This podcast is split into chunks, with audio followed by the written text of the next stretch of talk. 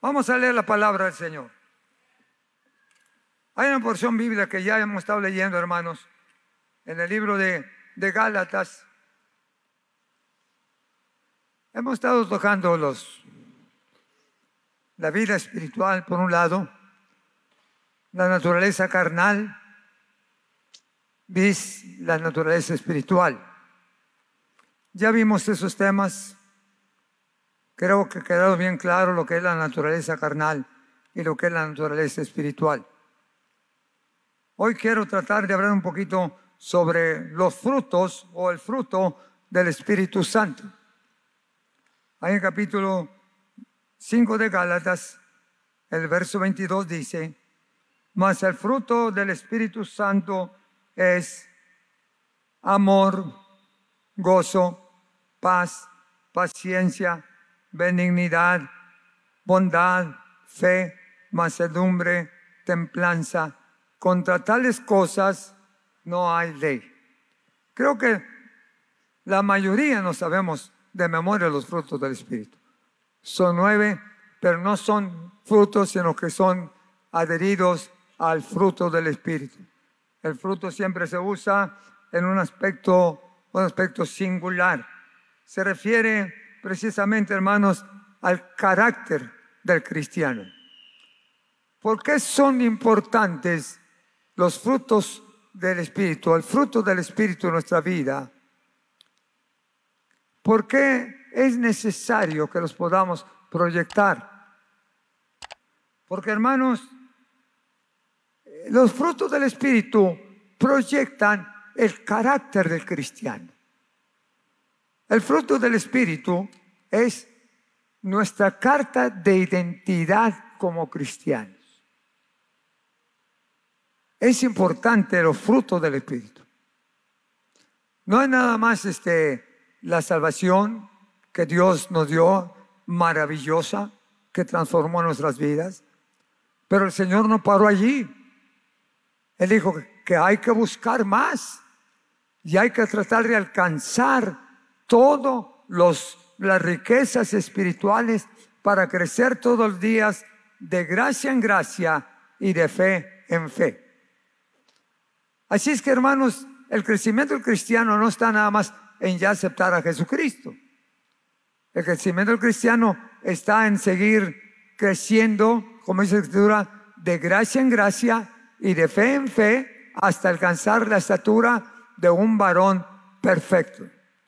Todavía estamos luchando con nuestra naturaleza carnal para poder llegar a la estatura que Dios quiere que estemos como cristianos.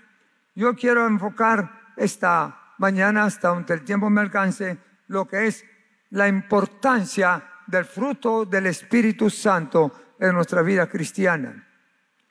En el capítulo 5 de Gálatas, Pablo aborda muy enfáticamente nueve recimos de, del fruto del Espíritu. Allá en el capítulo 15 del libro de San Juan, el evangelista Juan también habló sobre lo que es la importancia del fruto, de que la vid pueda llevar fruto. De otra manera, no hay evidencias de una real eh, real crecimiento en la vida cristiana. Esta palabra frutos en su original es carpos, que habla de, una, de un singular colectivo, un singular colectivo. Es la calidad del carácter del creyente, es la protección, es la proyección del cristiano. No tan solamente es el carácter que se refleja, sino la proyección del cristiano. ¿Cómo nos identifican a nosotros cuando la gente no nos conoce? Nada más por la forma de ser, por la forma de ser. Si usted está brillando para Cristo, usted está brillando con lo que usted es. Y, de acuerdo a su, a su actitud, a su comportamiento, a sus acciones, se refleja quién es usted, cómo es, sus actitudes dan a, dan a comunicar o comunican muy bien la, la naturaleza de su vida. ¿Qué clase de persona es? ¿Cómo se proyecta? El fruto del Espíritu proyecta también la calidad de cristianismo que tenemos. El fruto del Espíritu también proyecta nuestro crecimiento en la vida cristiana. El fruto del Espíritu es nuestra identidad con la sociedad en que vivimos. Por eso es necesario tener esta, ese fruto en nuestras vidas, que, que da gloria a Dios mediante la vida y el testimonio diario a través de los frutos. Son cualidades éticas, es fruto ético y moral en la vida de todo cristiano. Yo proyecto no mi propia vida, sino la, vida de Cristo a través de lo que yo soy, de lo que yo hablo y de la, forma como yo me porto. Por eso es necesario que tengamos el fruto del Espíritu. ¿Qué tan importante es el fruto del Espíritu? El fruto del Espíritu ya lo vimos aquí en esos nuevos, en esas nueve eh, ramificaciones. Gozo, paz, paciencia, todo, todo. Y hermanos, el Señor Jesucristo habló mucho sobre la importancia del fruto del Espíritu. Y allá en el capítulo 16, o mejor dicho, en el capítulo 15 de San Juan, expresa estas grandes verdades de una manera directa, de una manera clara. Porque nos habla de esto el capítulo 15.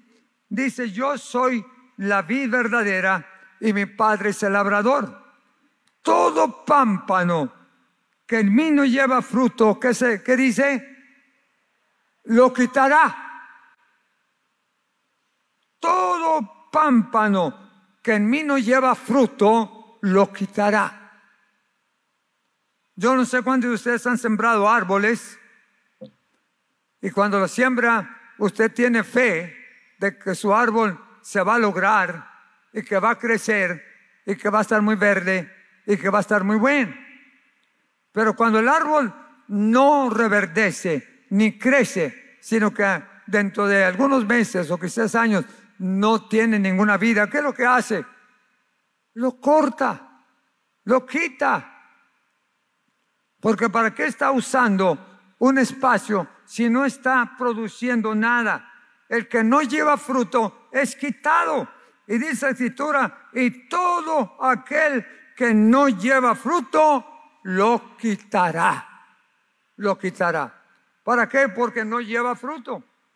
Ahora en el verso 8 de ese capítulo 15 San Juan dice, en esto es glorificado mi Padre, en que llevéis mucho fruto y seáis así mis discípulos, mis discípulos. El Señor dio mucho énfasis al fruto en la vida cristiana en el caminar diario con Dios. Y aquí en ese versículo dice, en esto es glorificado mi Padre, en que llevéis fruto. Al Señor no le interesa años, años de cristiano o qué tan cristiano es. A Él le interesa que todos los días lo glorifique a través de una vida que dé frutos. Al Señor le interesa que usted viva como cristiano y que cada día proyecte el fruto, porque en esto es glorificado nuestro Padre Celestial. Cuando usted planta un árbol frutal, usted quiere y espera que nazca el fruto, sea naranja, sea manzana, sea pera, sea guayaba, lo que sea. Por eso, ¿qué necesario es, hermanos? que tomemos en cuenta que a Dios lo que le importa no son las ramas, le importa el fruto. Hay ramaje religioso, hay ramas religiosas, pero no fruto. Dios lo que quiere es una vida que proyecte el fruto y la vida cristiana que glorifique a nuestro Padre Celestial. Se planta un árbol para que lleve fruto. Usted es salvo aceptó a Jesucristo, lo plantó aquí en la tierra, lo plantó aquí en esta sociedad y Él espera que usted brille y proyecte fruto en todas partes donde usted esté. El Señor dijo en su palabra, por sus frutos, por sus frutos. No, no dijo por otras cosas, dijo por sus frutos los conoceréis. De ahí la importancia de poder llevar fruto como Él espera de nosotros. Dios castigó a Israel, lo declara la escritura allá en Jeremías, lo castigó, lo dejó en manos de los enemigos, porque Israel nunca dio fruto de la vida que Dios le había ordenado que viviera, obedeciendo sus leyes y sus mandamientos, obedeciendo las ordenanzas que Dios les dejó. Dios tuvo que castigar a su pueblo. Cuando perdieron la visión de Jehová y perdieron la visión de Dios y no dieron fruto ni obedecieron su palabra, Dios los entregó a los enemigos, a los adversarios, fueron conquistados, murieron miles y millones de judíos y los que quedaban los llevaron cautivos a Babilonia y a través de los años siguen los judíos teniendo conflicto porque no han podido manifestar los frutos que Dios espera como la nación de Dios, la nación de Israel. En Mateo 7 vuelve el Señor Jesucristo abordar esta temática, porque Él habló mucho sobre esta necesidad. Y quiero que usted lo vea muy claro. Capítulo 7 del libro de Mateo. En el verso 19 y 20 dice la palabra de Dios.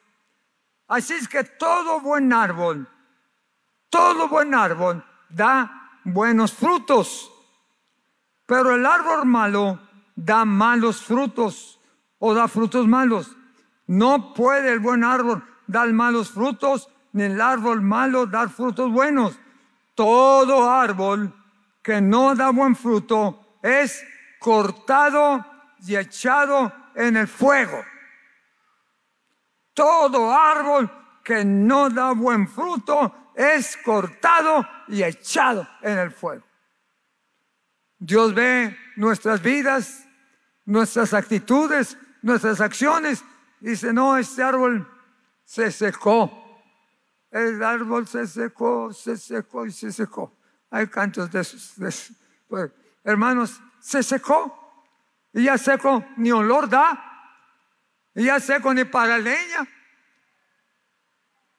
Por eso dijo, el árbol que, que se seca es cortado y que dice, echado al fuego la importancia de que nuestra vida cristiana esté brillando con el fruto del Espíritu en nuestras vidas. Y luego el verso 20, lo que ya dijimos.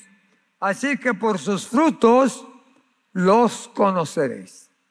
Por su fruto los conoceréis. Qué, qué trascendental y qué importante es que no perdamos en nuestra vida el ser fructíferos, en llevar fruto como nos enseña la palabra del Señor. Dios cuando eh, salió de, cuando resucitó y luego volvió a Jerusalén, dice el escritura que pasó frente a una higuera. ¿Se acuerda de ese pasaje? Lucas 13, pasó por una higuera. Y dice la escritura que esa higuera no tenía qué. ¿Y qué dijo el Señor? Sécate la maldijo la higuera porque no tenía fruto. Usted puede ver que el Señor no está conforme cuando nuestra vida no lleva fruto en su vida. Capítulo 13, desde el verso 6 dice, tenía un hombre una higuera plantada en su viña y vino a buscar fruto en ella y no lo halló. Y dijo el viñador, aquí hace tres años que vengo a buscar fruto en esta higuera y no lo hallo. Córtala ¿para qué inutiliza también la tierra? Entonces respondió el Señor, le dijo, déjala todavía este año hasta que yo cabe alrededor de ella y la abone. Y si da fruto bien, y si no, entonces la cortarás y la echarás fuera.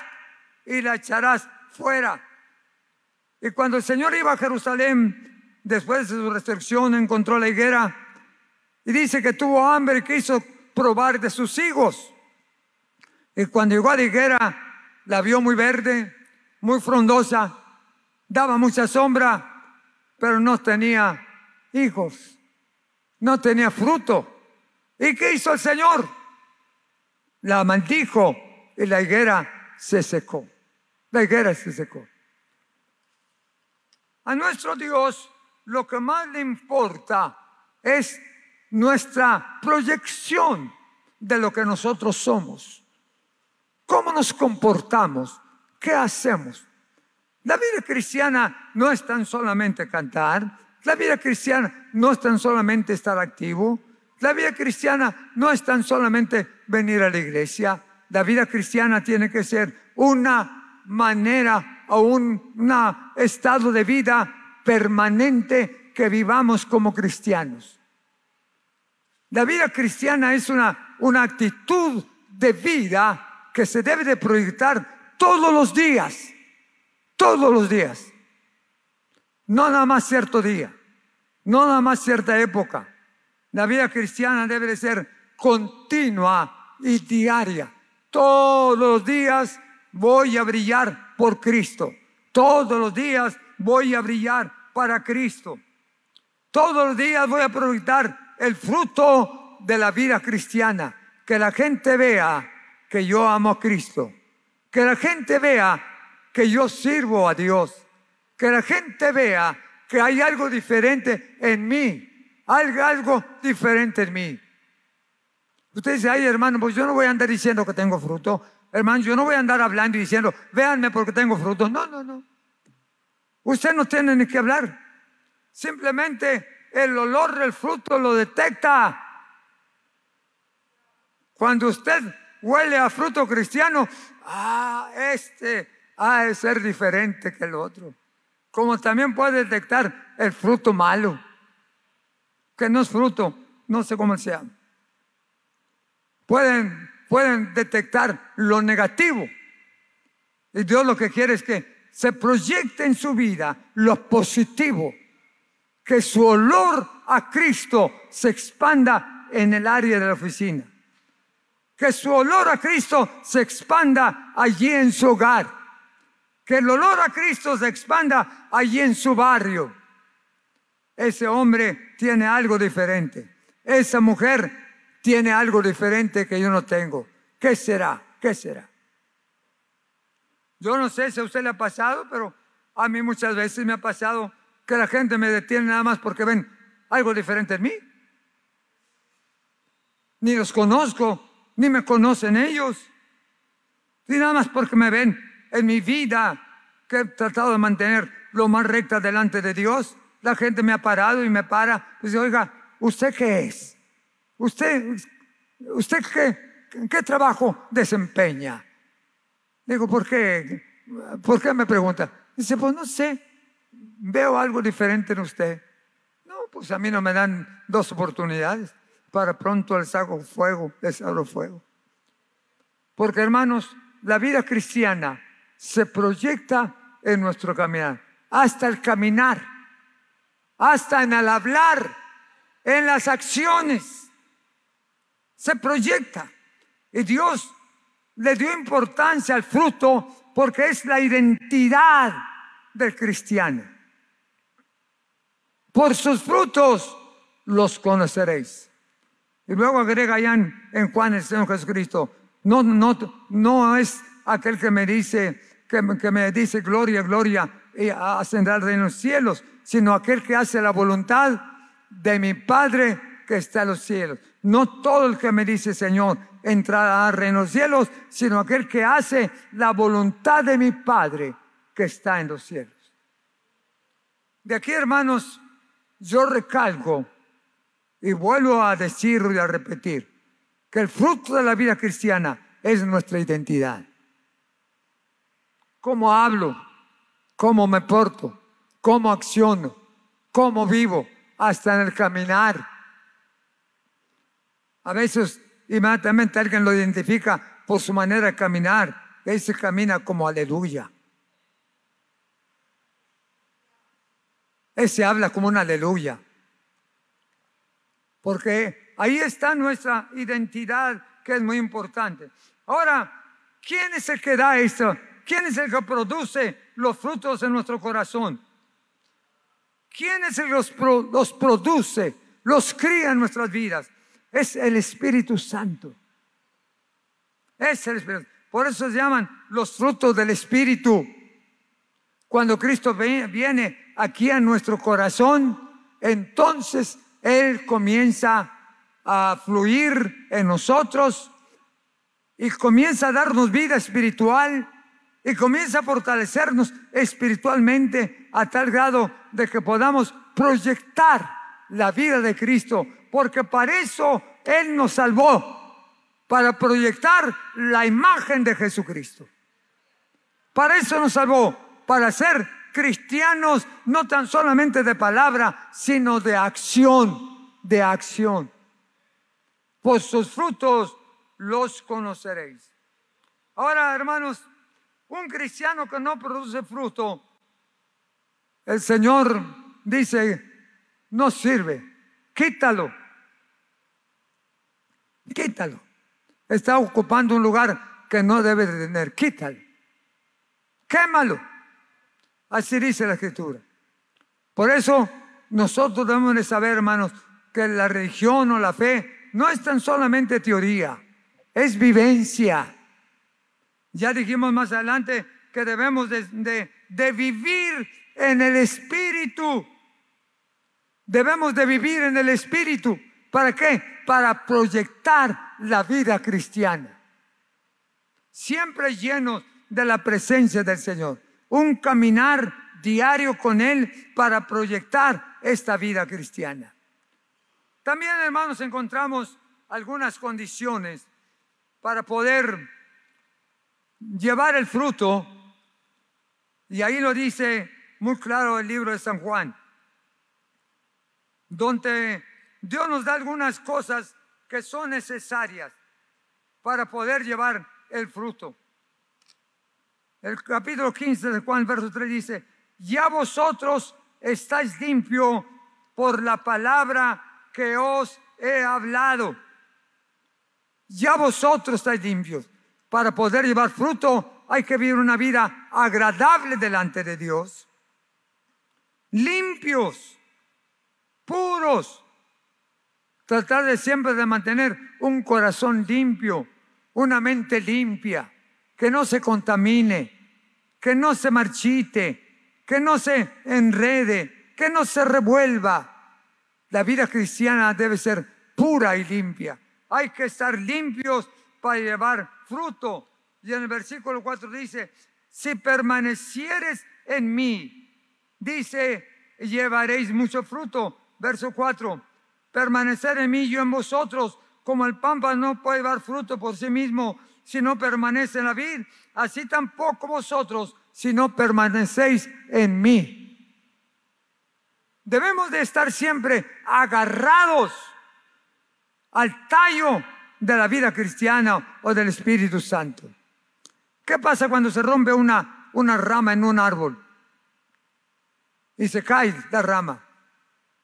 ¿Qué pasa? Se seca porque no tiene alimentación, se seca la rama. El Señor dice, permaneced en mí, permaneced en mí. Es decir, no te apartes. No te distraigas. Mantén tu comunión conmigo para que puedas proyectar el fruto en tu vida cristiana. Y cuando hablamos de fruto, estamos naturalmente refiriéndonos a esos nueve, nueve frutos que Dios expresa ahí en Gálatas 5.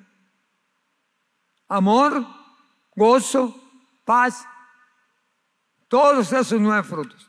Muchos no lo sabemos de memoria, pero decimos, ¿realmente esos frutos los estamos proyectando en nuestras vidas o no los estamos proyectando? Porque podemos decirlos de memoria indiscutiblemente, pero no los proyectamos.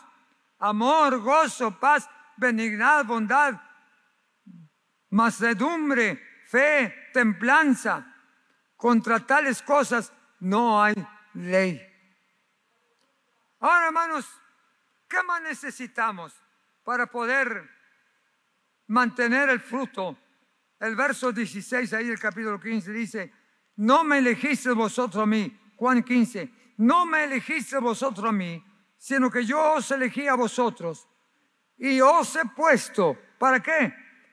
Para que vayáis y llevéis fruto. ¿Y qué más?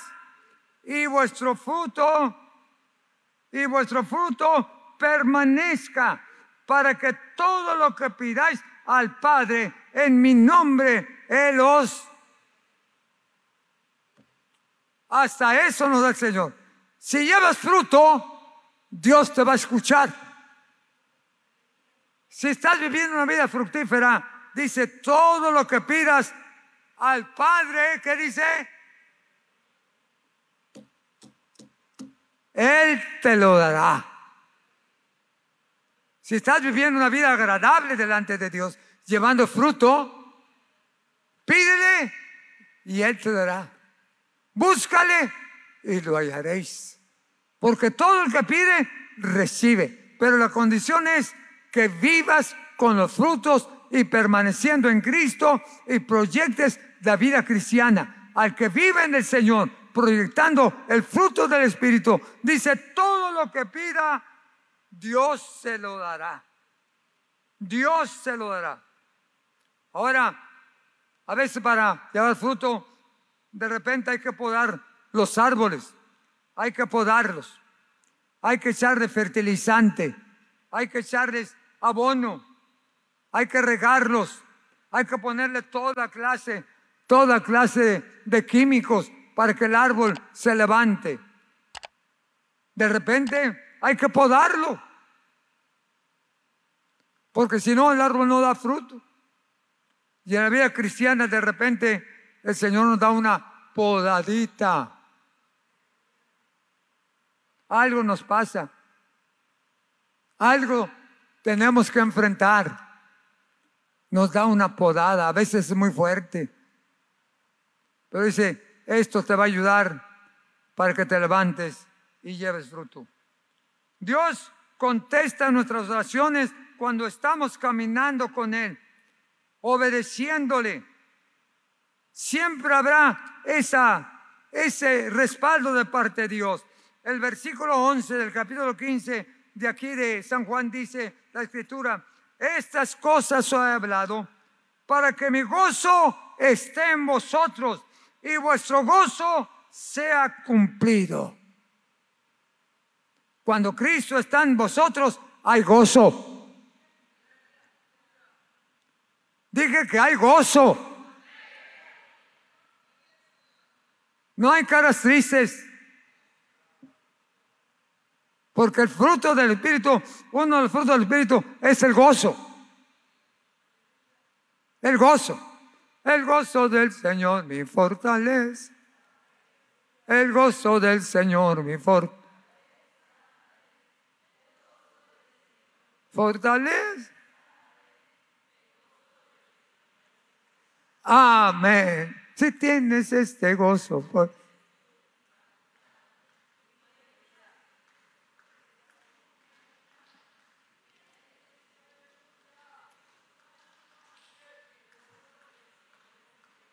Amén.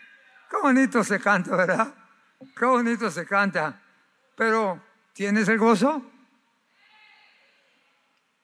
¿Tienes el gozo? Ay, me mal esos hermanos que cantan, quién sabe cómo. Como diciendo, ya cállate, déjame cantar a mí. El gozo del Señor es mi fortaleza. Hermanos, el fruto del Espíritu es el resultado de nuestra comunión con Dios. Y para poder dar fruto hay que estar unidos con Cristo. Porque dice la escritura, separados de mí, nada podéis hacer. Separados de mí, nada podéis hacer. El fruto no lo tienes que trabajar a fuerza. Al fruto del Espíritu no, no te tienes que golpear con, con vara para poder ser mejor cristiano. El fruto del Espíritu fluye cuando tú estás en constante comunión con Dios. Cuando tú estás cerca de Dios, El fruto solo fluye. ¿Ha visto árboles en, el monte que tienen, que tienen fruto? Nadie los ve. Nadie los riega. Y aún sin embargo, de repente te encuentras allí una pera. O te encuentras todo fruto en, el monte. Y si ese, está todo seco alrededor, está seco, pero es un al frutal. Y el de arriba le da unas gotitas para que se levante. Hermano, la vida cristiana puede proyectar el fruto cuando estemos cerca de Dios.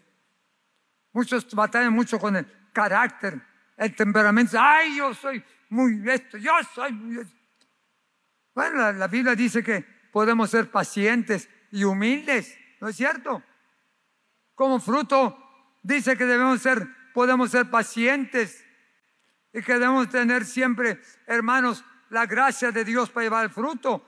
Tú no tienes que esforzarte solo. No tienes que golpearte. La paciencia viene del resultado como resultado del acercamiento a Dios. El temperamento cambia, no porque tú te hiciste cambiar solo, no, simplemente tu temperamento cambia cuando más te acerques al Señor y estés cerca de Él. Porque acá quien tiene su temperamento, su naturaleza carnal la tiene ahí muy, muy a tierra. Pero cuando el Espíritu Santo gobierna nuestras vidas, hermanos, somos buenos cristianos, tranquilitos. De vez en cuando se nos sale una palabrita media recia. Pero no, no, no, no, no, no es permanente. A veces, como dijo aquel, ay, me resbalé. Hay algunos que siempre se andan resbalando. Pero hermanos, nosotros podemos proyectar la vida cristiana cuando estemos cerca de Dios.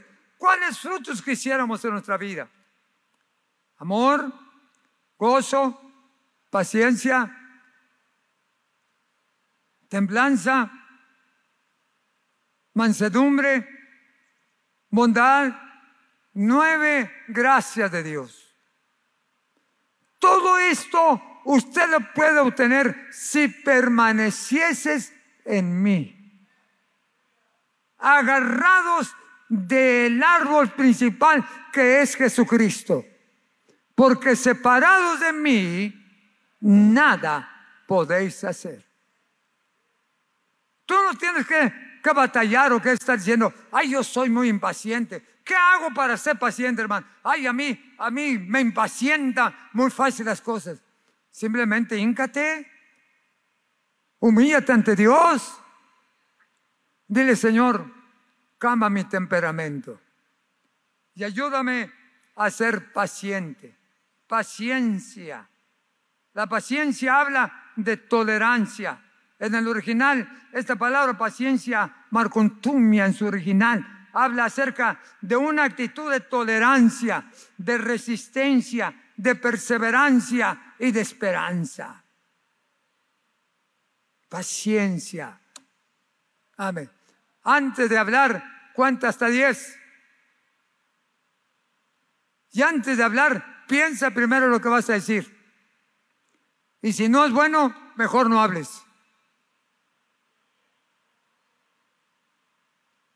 Paciencia, benignidad, bondadoso, ser bueno, bonachón, amigable, caritativo, generoso.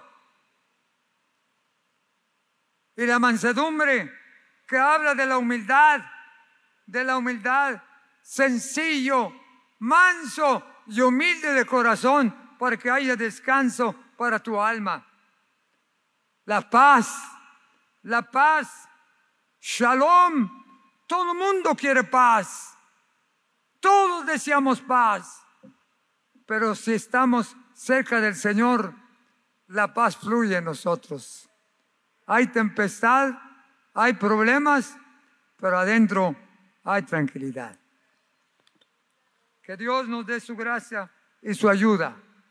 Y no olvide, Dios puede manifestar en nosotros el fruto del Espíritu en nuestras vidas y ser como Cristo. No se desespere. No se angustie. Ore a Dios. Pidámosle a Dios. Si Dios puso el fruto allí, alcance a nosotros decir que sí podemos. No son más santos otros unos que otros. Todos podemos caminar con Dios brazo a brazo y proyectar la vida cristiana. Ame a Dios, sírvale a Dios, no se suelte de su mano y diga al Señor, yo quiero parecerme a ti.